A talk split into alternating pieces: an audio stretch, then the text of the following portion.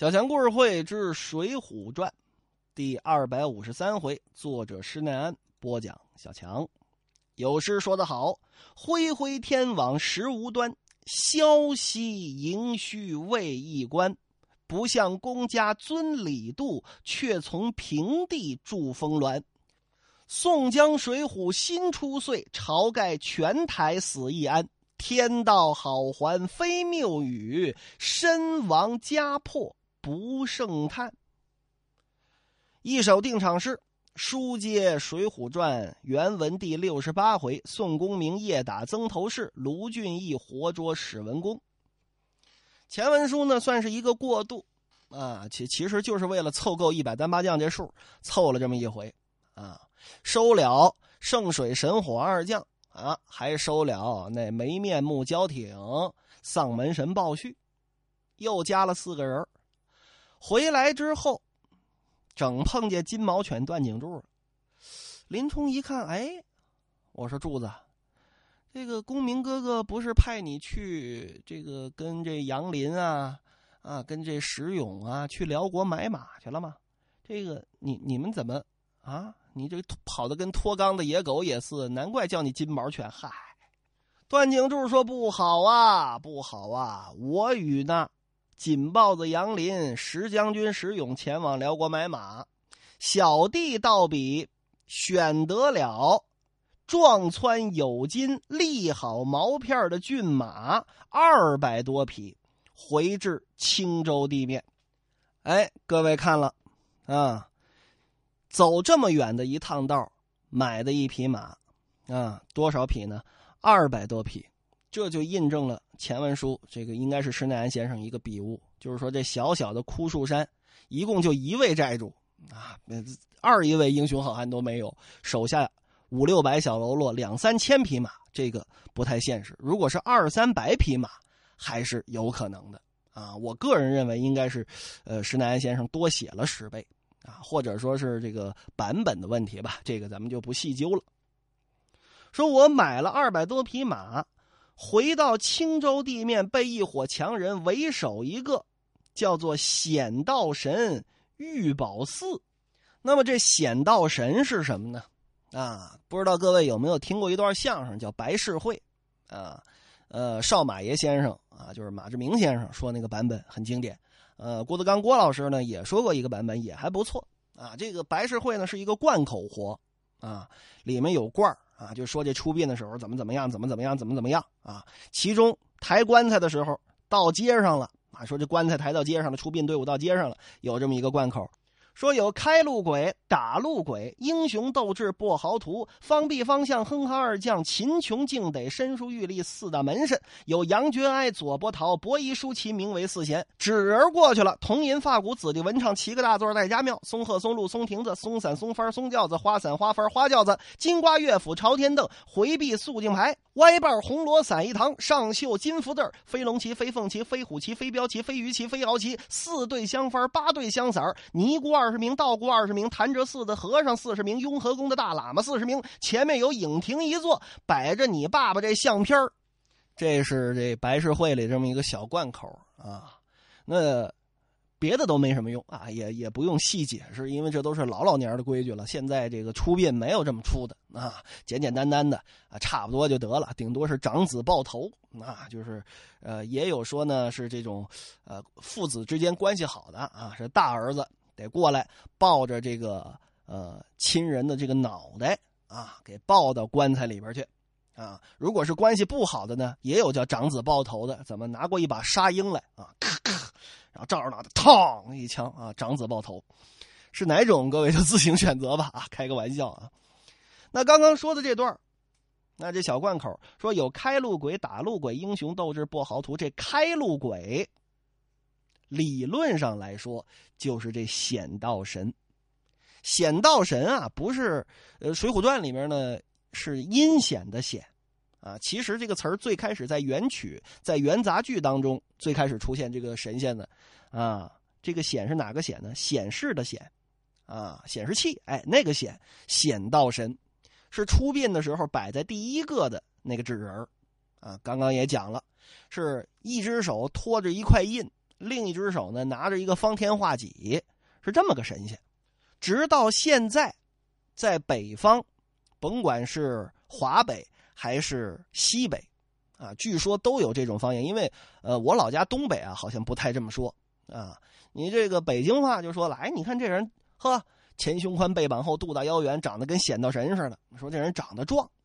然后据说呢，在这个西北啊、甘肃啊一带啊，这马超他老家那一带、青海那一带，说管这个显道神是什么意思呢？呃，说这个显道神是指这个人木木呆呆的啊，你你你这人很很瓜皮的那种感觉。总之吧，个人认为啊，这个显道神在《水浒传》里面出现的这个外号呢，还是只是凶神的意思啊，跟那丧门神鲍旭差不多。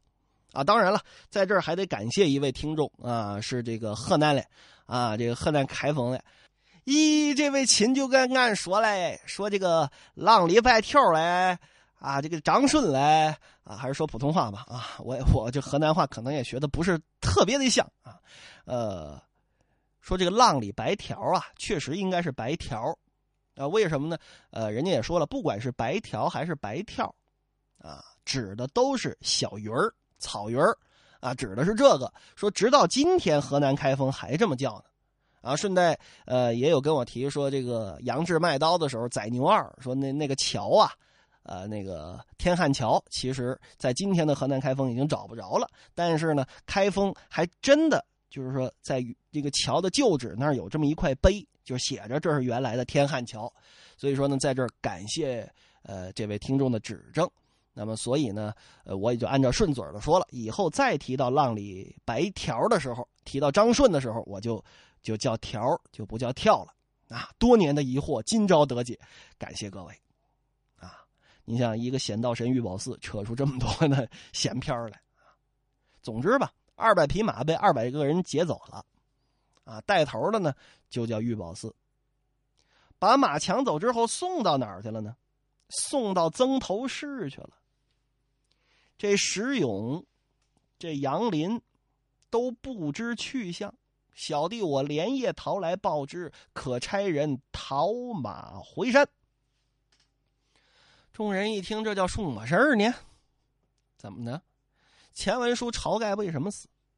因为打曾头市死的。为什么要打打曾头市？段景柱有一匹马被曾头市抢走了，啊，一模一样的剧情。只不过呢，上次是被抢走了一匹马，啊，大金三王子骑的那照夜玉狮子，啊，被抢走了，啊，本来是段景柱偷来的，啊，我估计是金兀术他哥的那那匹马，啊，给偷了，呃，这时候这个完颜宗弼应该还是 挺年轻吧，应该还还是小孩吧。有谁考证过《水浒传》具体年龄的啊？就是说这个时候，如果有这个完颜宗弼这个人的话啊，梁王的话，那他他应该是多大啊？谁有谁知道的，能告诉我一声。总之吧，都是因为马惹起来这个事儿。大刀关胜一听啊，这个我倒是听串闲话提起来，晁盖这么个人啊，没见过啊。先回山寨吧，跟哥哥商量商量，再说此事。众人且过了金沙滩，来到忠义堂，见了宋江，把这前番后番这么一个事儿一说。宋江一听大怒，哼，好像哎呀，前者夺我马匹，今番又如此无礼，朝天王的冤仇未曾报得，旦夕不乐。若不去报此仇，招人耻笑啊！您听宋江这话说的。啊！上回你就抢我的马，这回你还敢抢？朝天王那账我还没跟你算呢！啊，如今不报此仇，誓不为人。差不多是这意思。先提马的事儿，啊，然后再再提晁盖的事儿。你早干嘛去了？啊，这这梁山的位子你都坐了小一年了啊，这才想起来报仇来啊？无所谓啊，无所谓。这边吴用得得给台阶啊啊！这个兄长大哥，即日春暖，正好厮杀。前者进兵，失其地利，今番必用智取。嗯，军师所言极是。我跟你讲，此仇深入骨髓，不报得，誓不回山。啊，行行行行行，啊，别演了啊！我知道啊。且叫石谦儿先走一趟，他会飞檐走壁去探听一遭，回来再做商量。石谦儿去了两三天，这石谦儿没回来。锦豹子杨林跟着石将军石勇逃回来了，啊，回到寨中，被说曾头市的史文恭放出狂言浪语，要与梁山势不两立。宋江听说他早就势不两立了，啊，哎呀，是吧？哎呀，我这个火大，我这个小暴脾气，赶紧起兵。吴用说：“哎，哥哥不要着急，再待石谦回报，再去为迟。”原文上写：“宋江怒气填胸，要报此仇，片刻按捺不住，又使戴宗飞去打听。啊，戴宗说：‘得令啊！’日飞了啊！立等回报不过数日，戴宗先回来，说这曾头市要与灵州报仇，欲起金马。现今曾头市口扎下了大寨，又在法华寺内做了中军帐，五百里内遍插旌旗，不知何路可进。”次日，石谦也回来了，说：“小弟直到曾头市里面探知了背细，现如今扎下了五个营寨。曾头市前面两千多人把在村口，总寨内是这曾头市的教士爷史文恭执掌，北寨之内是曾头市的大儿子曾家五虎那老大叫曾图与副教士爷苏定执掌，南寨次子曾密。”西寨三子曾锁，东寨四子曾奎中军寨五子曾生，跟这曾头市的市长啊，这头领叫曾弄，这俩爷俩跟这儿把守。那青州马贼玉宝寺身长一丈，腰阔数围，绰号显道神，夺的这二百多匹马都喂养在法华寺内。这儿能看出来两点，哪两点呢？第一，就是这些细作梁山上这些谍报人员，谁的功夫最强？还是这石谦神行太保戴宗跑那么快，只知道外边扎起了大寨，法华寺做了中军帐，别的里边什么情况不知道。石谦仅仅用了三天的时间，把整个详细的情报就都搞到手了。确实，这石谦要说搞谍报工作有一套，啊，还有一个《水浒传》，直到目前为止个儿最高的一位出现了，身高两米三，这位显道神玉宝寺，再次强调，一尺是二十三点三厘米，十尺一丈，这位身高二点三三米，所以说这个时候我就能再说一遍啊。不可能是三十三点，就是说三尺一米，三米一丈啊！就是大家现在印象中这个尺跟丈的这个概念，你看在这儿就不对了吧？这一个人不可能高三点三三米啊！那这么一低头看着，哎，哥几个挺好的，哇哈哈哈！他哪怕甭三点三三米，就是三米也受不了啊，对吧？那比木铁柱还高，那那像话吗？这就有点稍稍的有些太不符合实际情况了啊！这位要说二点三三米，还是有可能的。奥尼尔，哎，差不多那意思。姚明，哎，差不多这么高。你想吧，梁山当中个儿最高，目前为止个儿最高的一位出现了，啊，宋江一米五，一米四啊，然后抬头看着，哇，天啊，你可真高啊，大概就是这意思。《水浒传》当中一片矬子，你想啊，浪里白条张顺。我终于说成白条了，真好。浪里白条张顺一米五，燕青一米五，啊，马林一米五，这都属于长得漂亮的。现如今来了个两米多的，哦，这帮人有压力了。吴用一听，哎呀，还有这么高的人啊！这是巨人族来了吧？啊，进击的水浒有没有？这个这个这个这个这个这个，嗯，想了想，这么的吧，召集诸将，咱们商量商量。说他既然摆下了五个营寨，咱们这儿呢就分成五路兵马去打他这五个寨子。玉麒麟卢俊义一听这个，站起身来啊！卢某得蒙救命上山，未曾报效，现今愿尽命向前，未知尊意如何？哎呀，好啊！宋江挺高兴，员外如肯下山，便为前部吴用这边一听，微微一摆手：“哎，要我看呢，员外初到山寨，未经战阵，这山岭崎岖，乘马不便，不可为前部先锋。别引一支军马去平川埋伏，只听得中军炮响，便来接应。”吴用的主意是为的什么呢？那你说什么叫啊？山路崎岖，乘马不便，就不能当前部先锋官？那你说前部就一定是步兵吗？啊，步兵又哪来的机动性呢？对吧？原文上写，吴用为什么说这句话？他是怕卢俊义捉到了史文恭，宋江不负晁盖之遗言，万一真把梁山之主这个位子让给晁盖怎么办呢？因此拦了这么一句。啊，宋江原文又写了一句，说宋江的意思呢，还真就是这样。宋江就是想让卢俊义建功，趁此机会叫他做山寨之主，不负晁盖遗言。那吴用哪能干呢？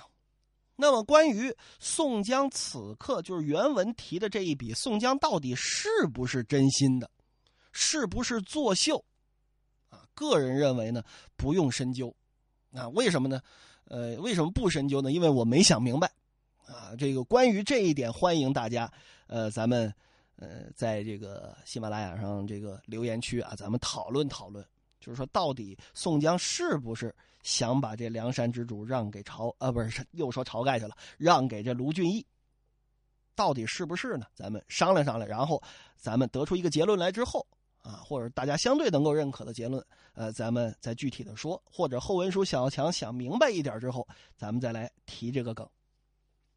总之吧，吴用立主教。卢俊义带着燕青，领着五百兵，就五百人，平川小路听将令。什么意思？就是把你们爷俩支开，把你们主奴二人支开，不给你们立功的机会。呼延灼可以立功，关胜可以立功，索超可以立功，林冲可以立功，徐宁可以立功，你卢俊义不行啊？为什么？那个，如果是从表面理解的话，就是说，如果真的像《水浒》写的，宋江真有意让位，卢俊义真不让，那就说明啊，吴用啊，真的爱这个宋江啊，爱到骨头里啊，一点机会都不给别人。但是我说一点点自己的意见啊，这个虽说虽然还没讨论，呃，就是宋江的意思是什么？就算你卢俊义拿下了史文恭，又如何？那么你不可能那么没眼力劲儿。前文书，卢俊义刚上山的时候，李逵菊花里掏出两把板斧，说：“谁不让哥哥当哥哥啊？我就砍了他的弟弟。”啊，这李逵这狠话都甩出来过呀，对吧？啊，武松也跟那说：“哎，别让来让去了，寒了兄弟们的心。”卢俊义不是傻子，他不可能看不出来这些。所以我个人认为，还是有宋江演戏的成分在里边。因为这个标题已经剧透了，这个回目已经剧透了，卢俊义活捉史文恭，对吧？所以肯定是他捉住了。那么到后来怎么处理，咱们等说到那儿再说。这边先说说这五路兵马吧。看看啊，卢俊义带了五百人，这是机动部队啊，别动队。曾头市正南大寨，秦明、花荣、马林、邓飞引军三千攻打。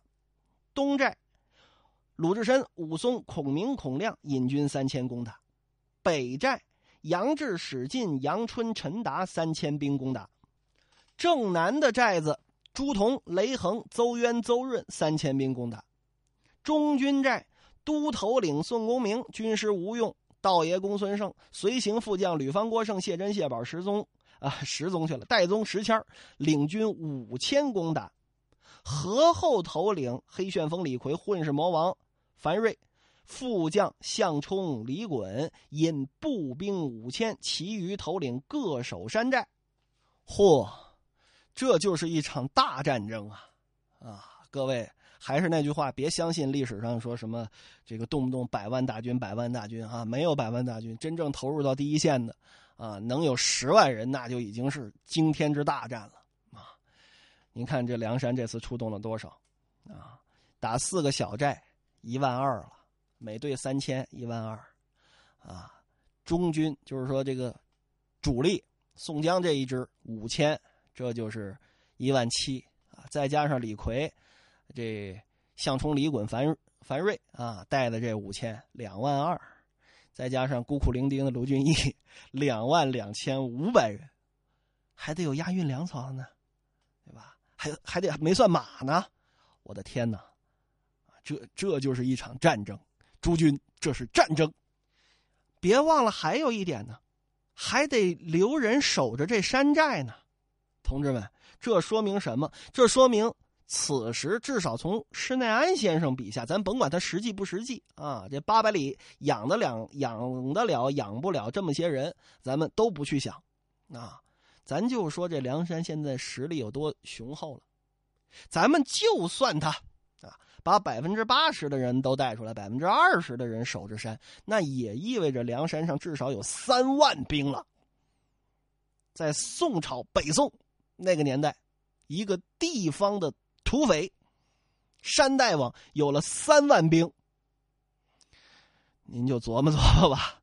我的天哪！我要是这道君皇帝，我要是这赵佶啊，哎呀，我一天晚腮帮子我得肿老高。啊，一天去火药我得吃个二十多斤。哎呀，诸位爱卿，谁能帮我平了他？我封你做异姓王。总之吧，宋江领五路兵将大进而发，正是这刀枪流水急，人马乘风行，这才引出来《水浒传》又一场好厮杀。卢俊义活捉史文恭，宋公明夜打曾头市。咱们下回再说。